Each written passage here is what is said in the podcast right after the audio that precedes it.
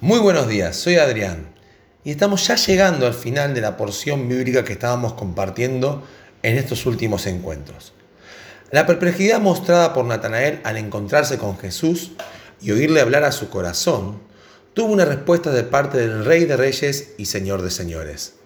Respondió Jesús y le dijo, ¿por qué te dije, te vi debajo de la higuera, crees? Cosas mayores que estas verás.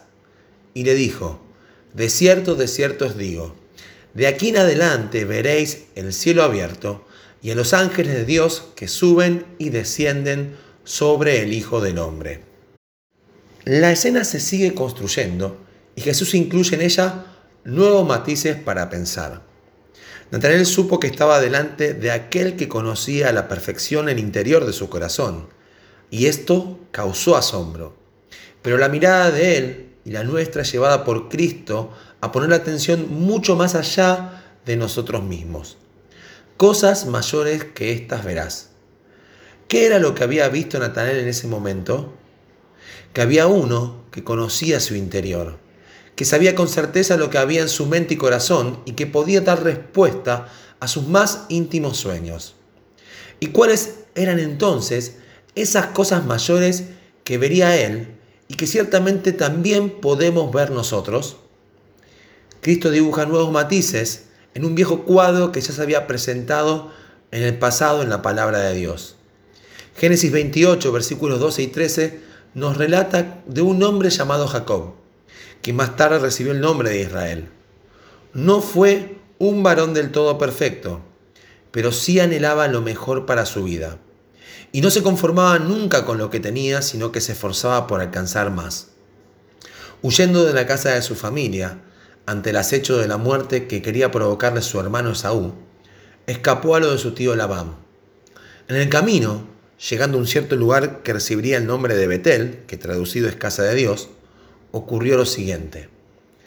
Y soñó, y aquí una escalera que estaba apoyada en tierra, y su extremo tocaba el cielo y he aquí ángeles de Dios que subían y descendían por ella.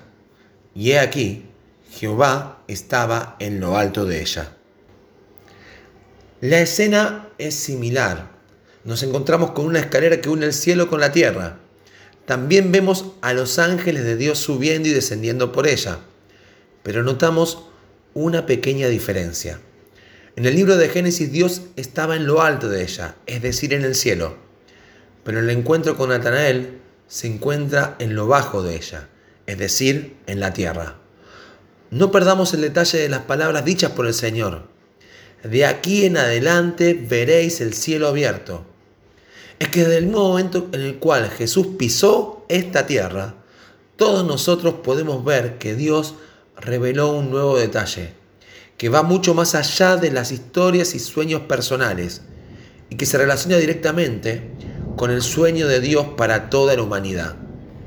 En aquella noche donde Jacob apoyó su cabeza sobre una piedra para intentar dormir, ante los temores que reinaban en su interior por las acechanzas de muerte de Saúl, su hermano, fue cuando Dios lo despertó y le reveló el cielo que estaba atento a su realidad y que tenía cuidado de él, que conocía su interior, que no le iba a dejar hasta cumplir con el propósito para su vida.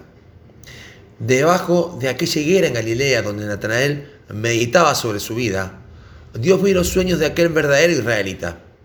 Pero también le dijo, Natanael, yo puedo hacer mucho más que leer tu corazón. Puedo ser ese verdadero camino que las personas buscan para acercarse a Dios. Jesús dijo, yo soy el camino, para que todas las personas puedan acercarse a Dios que está en los cielos. Es que Jesús es quien abrió el cielo para todos los que se acercan a Él. Y no hay cosa mayor que esta. Puede ser que no tengas las fuerzas suficientes para subir la escalera y encontrarte con Dios. Pero quédate tranquilo, ya que Él descendió y se acercó a todos nosotros para que así nosotros podamos por Él acercarnos a Dios. Gracias Dios te doy porque bajaste la escalera y te acercaste a todos nosotros, abriéndonos el cielo y llevándonos a un encuentro contigo. Que el Señor nos bendiga.